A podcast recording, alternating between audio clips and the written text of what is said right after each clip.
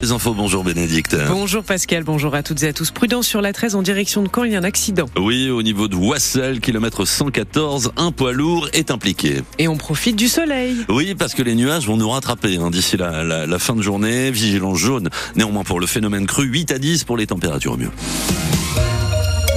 Bénédicte, 200 passagers d'un train nomade ont passé la journée bloqués dans une rame. 8h30 dans le train entre Le Havre et Bréauté à cause d'un arbre tombé sur les voies qui a donc cassé une caténaire. Il n'y avait plus d'électricité à bord et le temps a été long, très long, en témoigne Hubert Jean de la Bâtie, vice-président de la région, maire de Sainte-Adresse. Il était dans le train hier. Un train qui, euh, à peine 10 minutes après son départ, s'est immobilisé euh, peu après la gare de Saint-Laurent-de-Brévedan.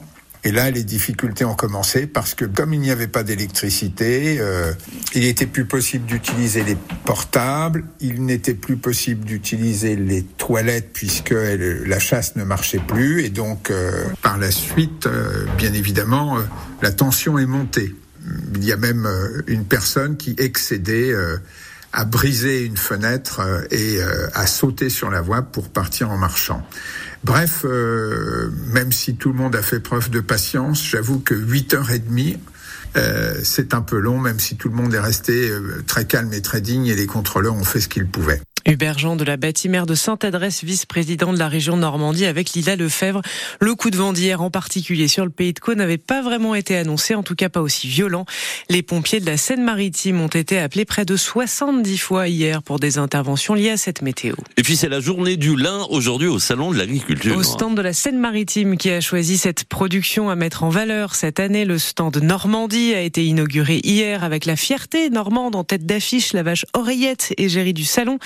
Et c'est surtout cela que veut retenir Corentin Couture, éleveur de vaches de race normande à Tourville-les-Ifs, près de Fécamp. La crise agricole, la visite mouvementée du président ce week-end pour lui, c'est derrière et ce n'est pas ça qui en fait en premier ce salon particulier. Il est particulier parce que bah, cette année c'est quand même la race normande à l'Algérie, donc pour nous ça a vraiment quelque chose en plus. Après euh, avec la crise, euh, à part samedi avec l'avenue de Monsieur le Président, mais après sinon euh, à part ça, pour nous c'est vraiment mettre ça de côté et faire un moment de pause dans tout ça, vraiment se rassembler entre éleveurs, rediscuter. Bon ça revient un peu sur la table, mais ça c'est vraiment à mettre de côté. Là on est vraiment aussi pour s'amuser et justement c'est en venant ici à Paris qu'on montre notre soutien, notre force qu'on a d'être solidaires tous ensemble.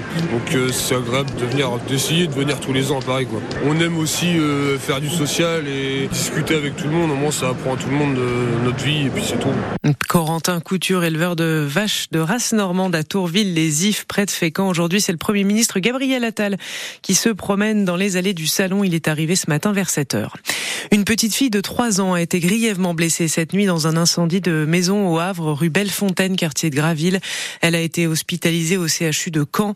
Ses parents, un, une jeune femme de 19 ans et un jeune homme de 22 ans ont été simplement incommodés par les fumées. Une alerte à la bombe hier après-midi à Rouen a visé la pharmacie Méridienne, quartier Saint-Clément, rive gauche. La pharmacie a reçu un coup de fil de menace peu avant 16 heures. Les policiers ont fait les vérifications de sécurité de rigueur et levé le doute vers 17 heures. Un jeune homme de 19 ans a été interpellé au terme d'une course-poursuite avec la police hier soir vers 21h30 à Marom. Il a été repéré par la BAC, mais il avait refusé de s'arrêter pour un contrôle. Il a terminé sa course quelques mètres plus loin après avoir heurté un muret et un poteau. Le jeune homme conduisait sans permis dans une voiture volée. Cette nuit, vers 1h30 du matin, un homme de 30 ans a été interpellé en flagrant délit en train de voler dans une voiture garée quai du Havre, rive droite à Rouen. L'homme s'est débattu et a menacé de mort les policiers. Il a été placé en garde à vue. Deux églises ont été cambriolées le week-end dernier, l'église Saint-Antonin à Auto-sur-Seine et Saint-Jean-Baptiste à Val-de-la-Haye dans les boucles de la Seine. Des objets sacrés ont été volés, déplore l'archevêché de Rouen dans un communiqué. Des plaintes ont été déposées. On va passer au, au, football, ça me paraît beaucoup plus euh, léger. On est à J-1 d'une grande fête au stade Diochon, Le quart de finale de la Coupe de France de football pour le FC Rouen qui reçoit Valenciennes. Le FC Rouen dont le parcours lui permet une belle médiatisation cette saison et le club en profite, Théophile Pedrola. Dix ans après son dépôt de bilan, le FC Rouen a retrouvé en début de saison le National, la troisième division. Un retour à un échelon plus conforme à son statut. Et avec le parcours en Coupe de France, le club intéresse de nouveau, note Emmanuel Boquet, le chargé de communication du FCR. Il y a un vrai engouement médiatique autour du club en ce moment. Euh, je reçois des demandes d'interview euh, plusieurs par jour. Alors que l'an dernier en N2, c'était plutôt sporadique. Contre Monaco, j'ai accrédité 60, presque 70 personnes entre les journalistes, euh, tribunes de presse, les photographes, les vidéastes C'est du jamais vu depuis la saison de Ligue 2 2003-2004. Et ça se ressent aussi sur les affluences au stade en nette augmentation. En moyenne, on doit être en championnat autour de 5004 avec le match du Red Star la semaine dernière on a fait un peu plus 6002.